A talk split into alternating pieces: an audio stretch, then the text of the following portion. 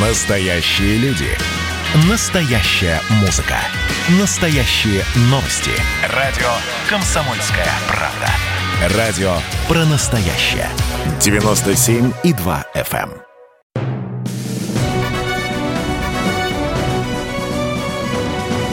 Клуб знаменитых путешественников. Совместный проект Русского географического общества и радио «Комсомольская правда». Здравствуйте, дорогие друзья! В эфире Клуб знаменитых путешественников. Совместная программа Русского географического общества и радио «Комсомольская правда». У микрофона постоянно ведущий Евгений Сазонов. За три года существования клуба у нас было много удивительных гостей и немало оригинальных программ. Но сегодня, пожалуй, самый необычный выпуск – Сегодня у нас в эфире нет традиционного гостя, и тем не менее вы услышите удивительные рассказы о его путешествиях и приключениях. Дело в том, что в издательстве АСТ вышла книга автобиографических рассказов президента Русского географического общества Сергея Шойгу. И некоторые из них вы сегодня услышите. Но все подробности после нашей традиционной рубрики «Новости РГО». Клуб знаменитых путешественников – 23 октября завершился третий сезон комплексной экспедиции Северного флота и Русского географического общества по изучению островов арктических архипелагов. В составе экспедиции работали два отряда ученых и медиагруппы РГО, общей численностью 16 человек.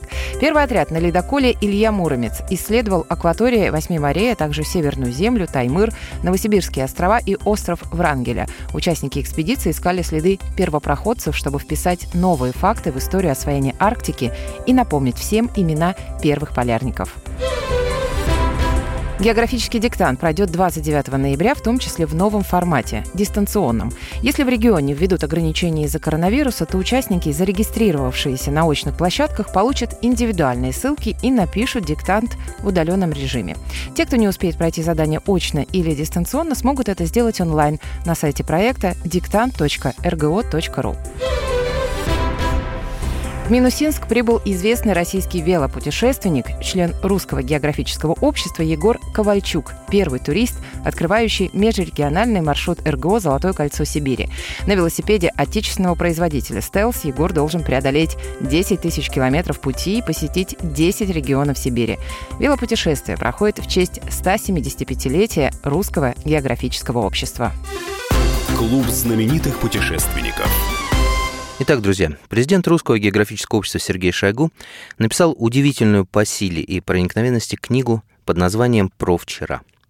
Это сборник из 54 рассказов о местах, где бывал автор в качестве строителя и спасателя, о катастрофах, которые ему приходилось ликвидировать, о забавных и трагических случаях, свидетелем которых он был, и, конечно, о людях, с которыми его свела судьба, от Черномырдина и Ростроповича до отважного неизвестного трудяги-нефтяника.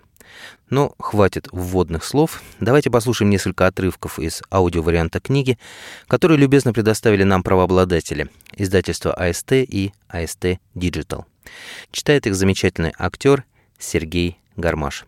Итак, Сергей Шойгу, книга про вчера, рассказ «Бильярд для пограничников». Гражданская война в Таджикистане началась одной из первых и пытается закончиться с учетом афганского соседства в наши дни. Даже сейчас власть и оппозиция с трудом нашли общий язык. Тогда это были непримиримые враги, причем в каждом кишлаке свой правитель. Лозунги были разные, жестокость одинаковая. Русским там места не осталось за одну ночь. Но потомкам тех, кто строил молодой советский Туркестан, бежать было некуда и не на что. Там стояла и стоит наша 201-я сначала дивизия, потом база. Они до сих пор помогают следить за порядком и охранять границу. Это сейчас к нам из Таджикистана едут всеми видами транспорта те, кто ищет работу. Тогда же пытались сбежать те, кому не осталось места в захваченной националистами республике. Самый шумный и дальнобойный из пассажирских самолетов Ил-18. В начале 90-х часто приходилось летать именно на них, а еще на Ан-22 и Ан-12, чтобы не заправляться на обратную дорогу. Так было и в Душанбе. Шла гражданская таджико-таджикская война, как ее потом нарекли переговорщики. Мы полетели с продуктами. Мука, рис, консервы. По железной дороге тянулась еще длинной вереницей несколько десятков вагонов. Думали тогда только об одном. Нужно наладить хоть какой-то диалог и, главное, помочь нашим соотечественникам выбраться из этой абсолютно безнадежной ситуации. Тысячи людей вынуждены были бросить все. Их заставляли продавать, а чаще отдавать квартиру по стоимости контейнера для вывоза имущества. Из паспортов вырывали листы с пропиской. Других документов, подтверждающих право на жилье, у людей не было. То же самое потом проделывали грузинские власти и в Сухуми, и при эвакуации из шахтерского блокадного Ткварчели. Жара, духота необычайная. Какая власть в городе, да и в республике, непонятно. Встречаясь с депутатами и тремя министрами, заберите помощь. Нам она не нужна, отвечают на перебой, и половина из них покидают зал. Все всех боятся. На перекрестках и вокзалах посты. Бородатые, вооруженные, больше похожие на басмачей, люди орут. «Да смотри!» Единственный островок безопасности — это наш гарнизон 201-й дивизии и наши пограничники. На вокзале Тысячи людей. Металлурги и гидростроители, врачи и учителя, водители и библиотекари. Все томятся на тюках и чемоданах, сваленных в большие кучи. Еще больше в городе, на прежних местах работы. И все ждут, ждут. Уехать невозможно. Квартиру продали или ее отобрали. О самолете никто и не мечтает. Контейнеров нет, вагонов нет. Поехали в парламент. Мы ничем не можем помочь вам. Похоже, что и нам скоро никто не сможет помочь. Вечером приехал Дамуло Абдул-Гафур с большой группой вооруженных бородачей. Он местный муфтий и один из руководителей оппозиции, а если на чистоту, самый настоящий бандит. Мы вас арестовываем, пока Россия не перестанет вмешиваться, пока не выведете войска и пограничников. Долгий, нудный разговор о прошлом. Кем был, как жил, а помнишь фильм? А кто отец, жена, а я из Сибири? Зачем ты здесь? Объяснились, спокойно попили чаю. Уезжая, он был уже спокоен пригласил утром в свою мечеть. Новое только построили. На том и расстались. Правда, по периметру он своих бойцов оставил. Утром опять в парламент. Там уже получили записку. Вашего зама, генерала Филатова, взяли в заложники. Оставил все, поехал выручать. Казалось, все это какая-то игра, в которой никто не смеет дойти до края. Взяли и меня, принялись вести долгие переговоры. Сначала в той самой, пахнущей свежей штукатуркой мечети, ни вентиляции, ни света. Потом перевозили с места на место. Тогда еще ни у кого в нашей бывшей стране такого опыта не было. Мы еще не видели голливудские фильмы про переговорщиков. Чего хотите? Выкуп? Обмен? Дайте танки! Давно бы так. Поедем, получишь все. В азарте подъехали к КПП и почти вбежали на территорию, отсекая преследователей. Встали десантники и, как шлагбаум, отделили бороды, халаты, запахи, а точнее вонь давно немытых людей и нестиранных вещей. И одновременно отсекли и оставили с нашей стороны шлагбаума их бородатого лидера в халате Дамулло Абдул-Гафура. Он оказался один среди нас. В кабинете у командира Кроме обязательной мебели стоял старый потертый диван. На нем Дамулло и начал тянуть время, симулируя приступ невыносимой головной боли по совпадению случившейся аккурат при пленении и ожидая поддержки из-за забора. Из русских школ со всего города контрольно-пропускному пункту начали свозить детей на телегах, тракторах Беларусь, потом русских мужчин и женщин с рынка. Выводили на крыльцо уважаемого Абдул-Гафура, он что-то говорил, и людей отпускали. На территории 201-й дивизии их становилось все больше и больше. Несколько дней забирали всех прибывших в расположение под охрану. Может быть, зря я так подробно, хотя короче некуда. Главное, как в сказке, не очень радостный, но вполне позитивный конец. Удалось протащить почти пять тысяч контейнеров, вагонов, десятки составов. По всей железной дороге организовали штабы, комитеты по приему беженцев от Астрахани до Оренбурга, Новосибирска, Урала. Потом, через два года, начались переговоры в Москве. Оппозицию доставляли аж из самого Ирана. Среди них оказались и те, кто держал нас в заложниках. Коалиционное правительство, министр МЧС Мирзо Зиёев.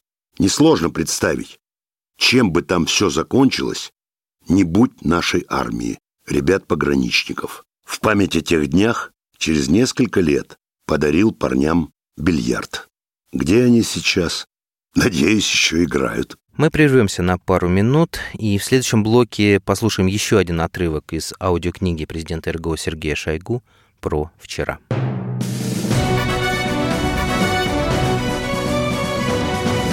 Клуб знаменитых путешественников.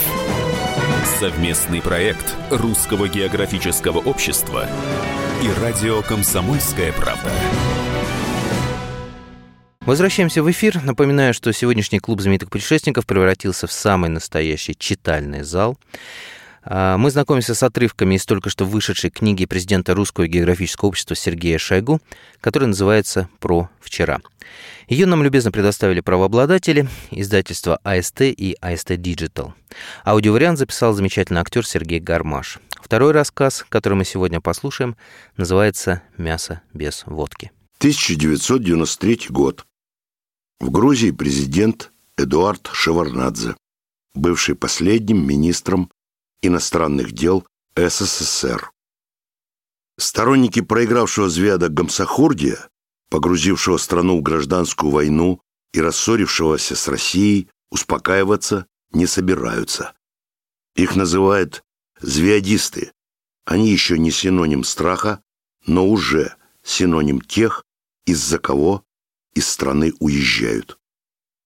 Поздно вечером позвонил Виктор Степанович Черномырдин, а делал он это крайне редко. Звиадисты в Грузии перекрыли дороги из Поти и Батуми. В Тбилиси уже нет хлеба. Подвоз муки из Поти и Батуми остановлен. Хотя в портах там стоят суда с мукой. Надо разблокировать. Поезжайте и решите – вы там всех и все знаете еще со времен Абхазии и Южной Осетии. Возьмите тех, кто нужен, список передайте. Распоряжение вас догонит. Не догнало. По прилете довольно быстро разобрались в ситуации. Наши и в Вазиане, и в Батуми, и в Поте. Командиры, то ли еще советские, то ли уже российские, то ли почти грузинские, требовали письменного разрешения о начале действий. Это были времена, когда офицеры советской армии присягали и переприсягали кто по национальной принадлежности, кто просто потому, что некуда ехать. И они перестраховывались. Кто его знает, какая завтра власть придет в город.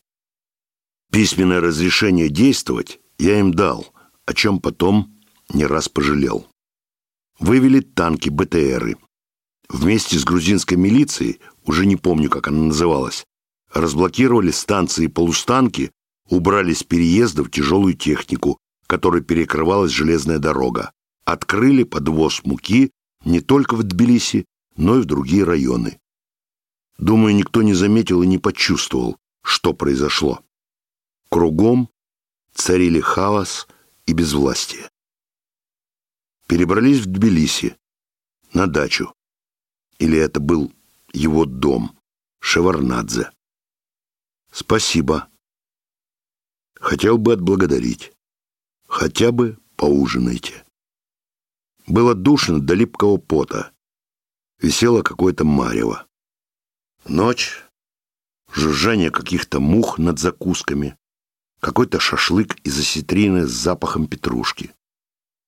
После напряженных бессонных суток, конечно, хотелось просто выдохнуть и расслабиться.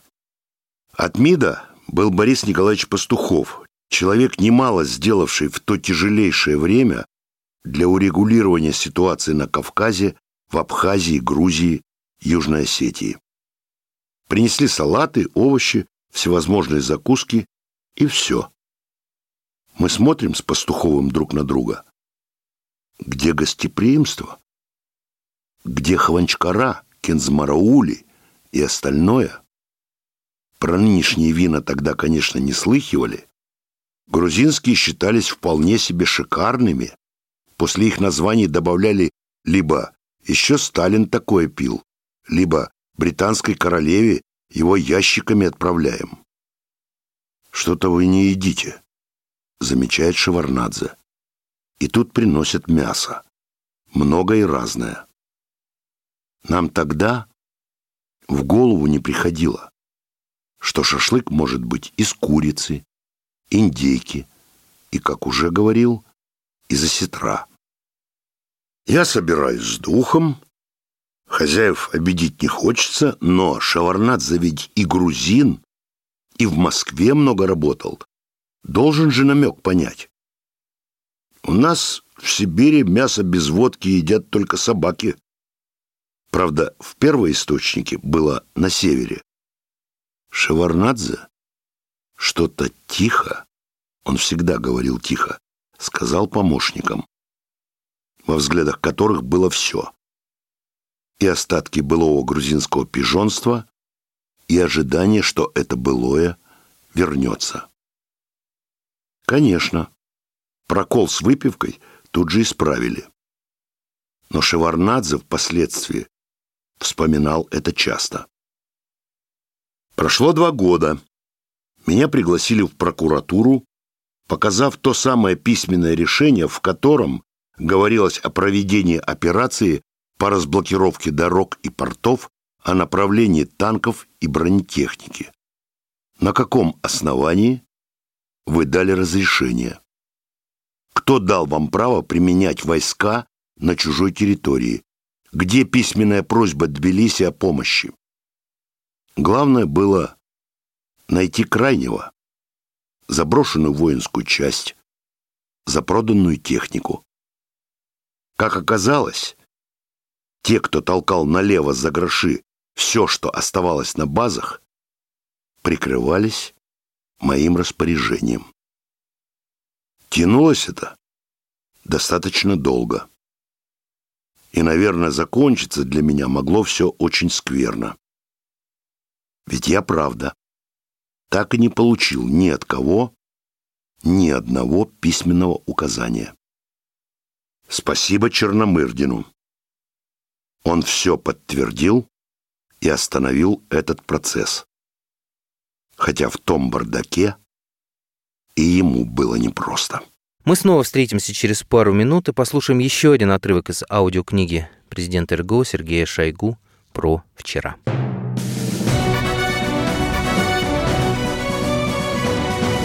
Клуб знаменитых путешественников.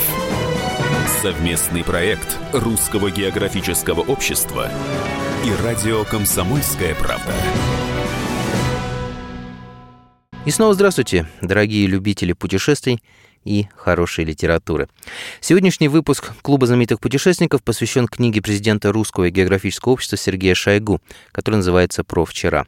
Ее нам любезно предоставили правообладатели издательства АСТ и АСТ Digital. Аудиовариант записал замечательный актер Сергей Гармаш. Третий отрывок, который мы сегодня послушаем, называется «Водозабор». Северный Кавказ. Начало ноября. Столица республики. Межнациональный конфликт.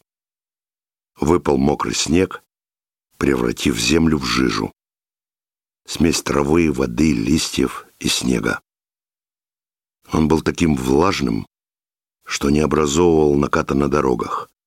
И проезжавшие машины разбрасывали его, как холодец, по обочинам и на прохожих, которые ругались машинам вслед. Как это бывает в сложное смутное время, стреляли везде, днем и ночью. Догорали подожженные ночью дома. На исходе третьих суток их было уже почти две с половиной тысячи. Военные патрули и милиция метались с одной улицы на другую, из сел района в райцентр, из города в пригород. В любой момент группа боевиков могла совершить вылазку, диверсию, напасть и разрушить одну из главных систем жизнеобеспечения – газовую магистраль, линию электропередачи, взорвать БТР или гражданский автобус. Мог быть отравлен водопровод. В свете событий того времени что угодно могли взорвать, отключить, повредить. Город был в постоянной опасности. Все могло попасть под удар. Отдельные жители больницы, пекарни, школы и детские сады. В общем, забот по охране города и окрестностей у нас было много. Местные старались поменьше выходить с территории своих домовладений. Да и погода не содействовала прогулкам. Можно было пройтись, подышать воздухом и погибнуть от пули соседа, который вдруг осознал, что ты его национальный враг. В доме правительства республики было людно и шумно. Власть ждала указаний из Москвы. Москва столкнулась с межнациональным конфликтом, но продолжала совершать все те же ошибки, что и в Фергане, Карабахе. Опаздывала с реакцией на поступавшие задолго до этих событий факты. Локальные перестрелки, нападения на посты ГАИ, столкновения на рынках и в магазинах.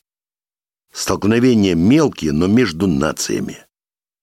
Впрочем, столица была более или менее под нашим контролем и обеспечивалась всеми видами довольствия, как говорят в гарнизонах. На всех дорогах военные блокпосты. Работают патрули на земле и в воздухе. А мы постоянно проверяем стратегические объекты. И вот поехали посмотреть, как охраняются водозаборы, электроподстанции, трансформаторы, газохранилища. Разбрасывая снежную жижу, караваном двигались БТР и два УАЗика, отделение ребят из Альфы и БМП взвода разведки. Электрическое и газовое хозяйство посмотрели быстро в городе. Водозабор за городом. Сифонный. Это когда вода поступает из разных скважин самотеком под действием вакуума. Все скважины соединены трубой, идущей в главную насосную станцию, а станция уже перекачивает воду в город с помощью электронасосов. Приехали. Предместье. Голые черные деревья с клочками снега на ветках.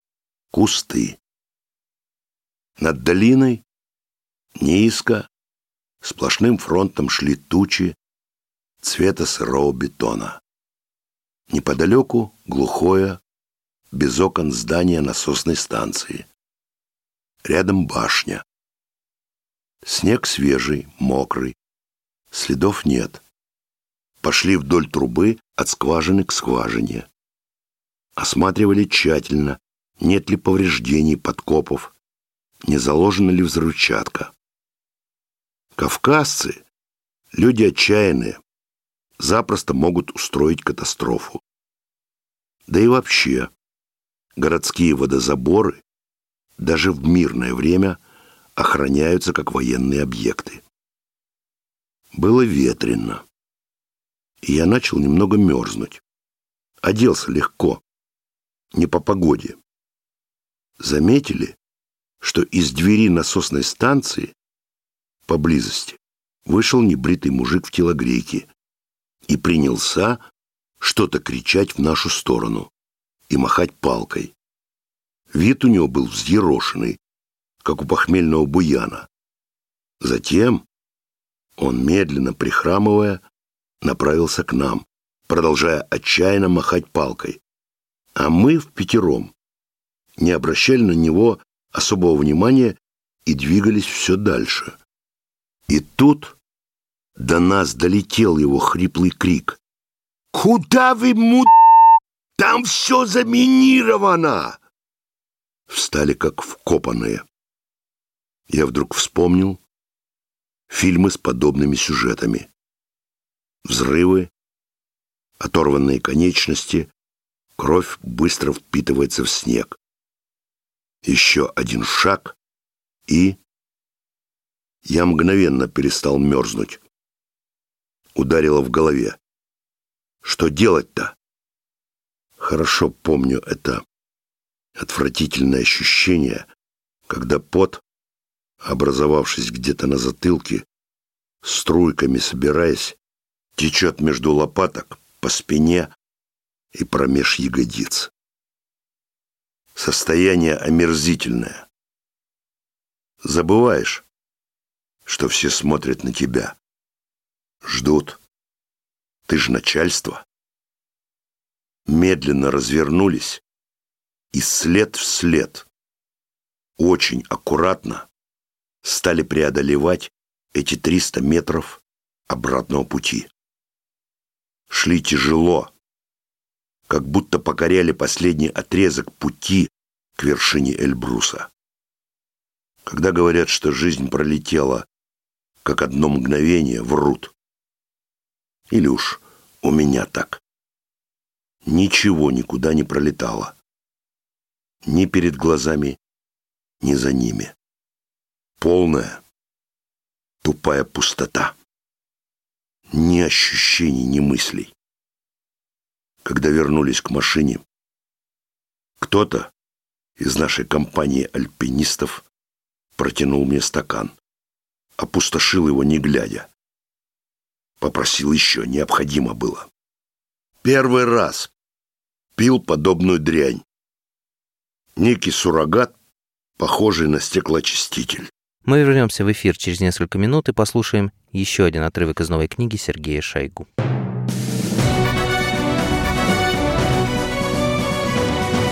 Клуб знаменитых путешественников.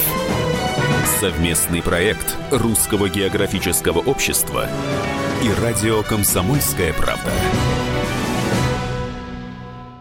Итак, читальный зал Клуба знаменитых путешественников снова распахнул свои двери. Сегодня мы знакомимся с отрывками из новой замечательной книги президента Русского географического общества Сергея Шойгу. И еще один рассказ в исполнении Сергея Гармаша называется «Легко ли быть суперменом?». 1994 год. Еще нет первой чеченской кампании. Жизнь еще мчится бурным потоком. Я бы его назвал перестроечно-грязевым. Все, что долгие годы копилось внутри каждого человека и всего общества, выливается на тело нашей страны. Отмывать его некому, каждый занят своим делом. Мы пытаемся строить новое государство. Вроде все вместе, но уже у каждого субъекта появляется своя конституция уже появляется в Калмыкии степной уклад. У некоторых республик появляются статьи о праве на самоопределение. Идеология еще марксистско-ленинская, но каждый местный начальник уже норовит осваивать формулу «берите столько суверенитета, сколько можете». Мы совсем недавно создали МЧС. В Москве практически не появлялись постоянно в разъездах. Только-только закончили работу в Абхазии, завершили миротворческую операцию в Южной Осетии, срочно что-то нужно было решать с Таджикистаном. Оттуда текли огромные потоки беженцев. Их размещали по всей стране, штабы создавались по всем маршрутам их передвижения. Перемещались не только русские и не только бегущие от войны в Россию из Таджикистана, еще и из Узбекистана, и из Казахстана, и из Киргизии, много откуда. Возвращались на свои места переселенные в советское время народы, турки-месхетинцы, крымские татары.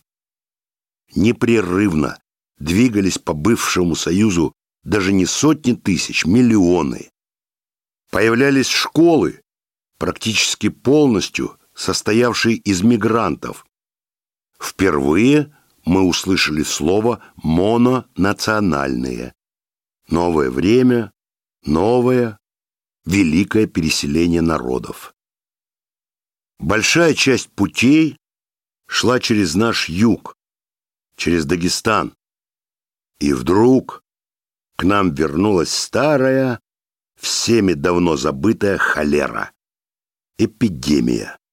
Именно в Дагестане. Да, власти делали все, что могли.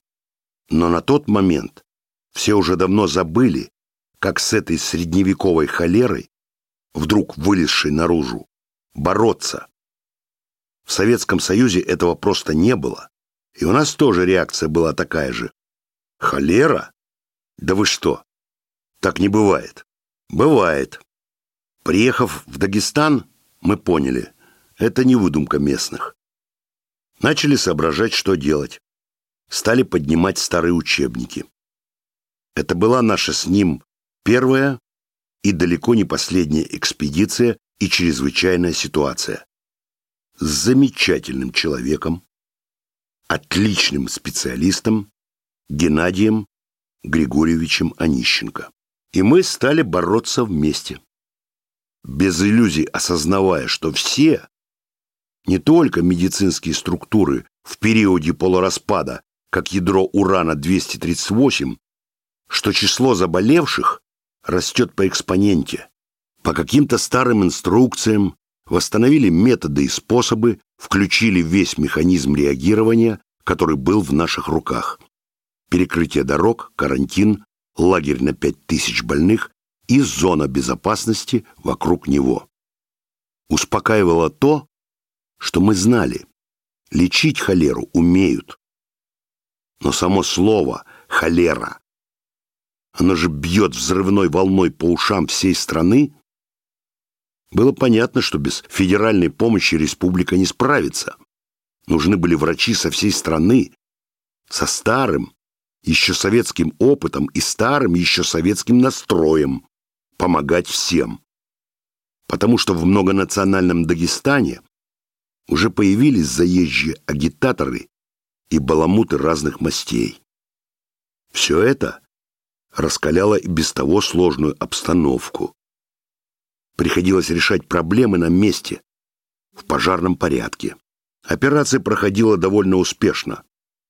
Мы сократили и пресекли распространение эпидемии. Мы смогли создать единый работающий механизм, который занимался локализацией инфекции, перекрытием дорог, движением транспорта, контролем за перемещением беженцев. И вот в это самое время назначается инаугурация. Новое для нас слово. У нас новый руководитель республики, у него инаугурация. Естественно, по местным обычаям надо отметить. Нас тоже приглашают. Республике невероятно повезло, что в то время у нее был многоопытный, уважаемый и мудрый руководитель Магомед Али Магомедович Магомедов. Наши с ним отношения заслуживают отдельного разговора. Конечно, процедура торжественная, принятие присяги, клятва, уважаемые люди в первом ряду. После этого все идут за праздничный стол. Много вкусного и красивого. Но никто ничего не трогает. Руки у всех на столе. И все смотрят на меня. Что будет делать этот спасатель, раз уж он пришел? Еда стоит, все сидят. А там холера за забором. Понимая, что сейчас старт праздника зависит от нас, спокойно беру со стола бутылку водки, лью на ладони, мою, начинаю есть. Тут же все следуют этому примеру и приступают к трапезе. Праздник идет своим чередом. Конечно, сейчас это выглядит наивно. Сейчас грустно вспоминать о тех временах. Но я могу сказать честно. Мы их прошли. И прошли достойно. Новые поколения с этим уже не столкнутся. Но все-таки я думаю иногда, а если у них, новых, не будет испытаний, если им не нужно будет бороться и принимать решения, как они смогут выкристаллизоваться и стать людьми? Как они поймут, что жизнь — это не просто набор их желаний?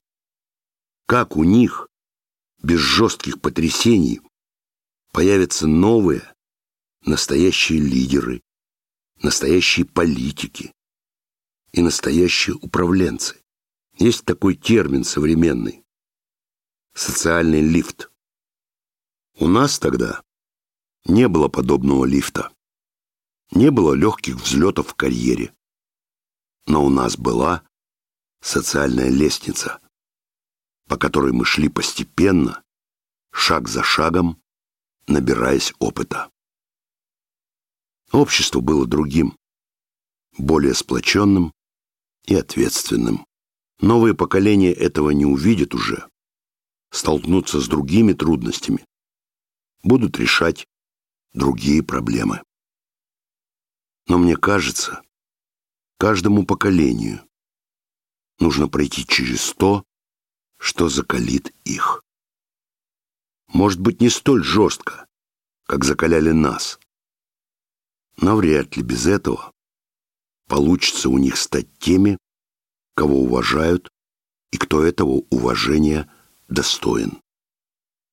Как уважают тех, кто прошел войну, построил Днепрогэс, БАМ, Трансип, порт Находка, кто осваивал Сахалин, кто построил Норильский комбинат. Мне кажется, что не пройдя этого, они вряд ли поймут, кто такие настоящие люди и не очень.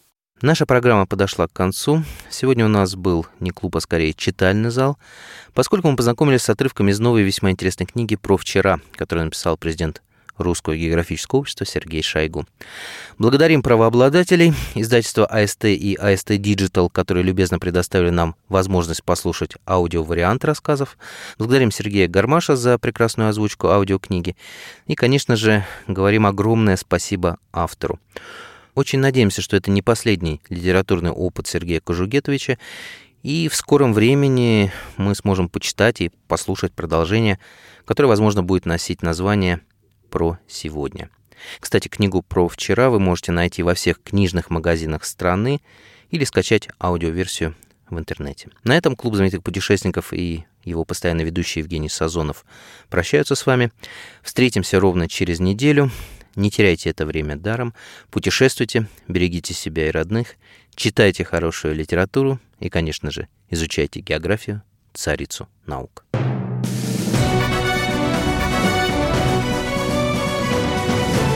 Клуб знаменитых путешественников. Совместный проект Русского географического общества и радио «Комсомольская правда».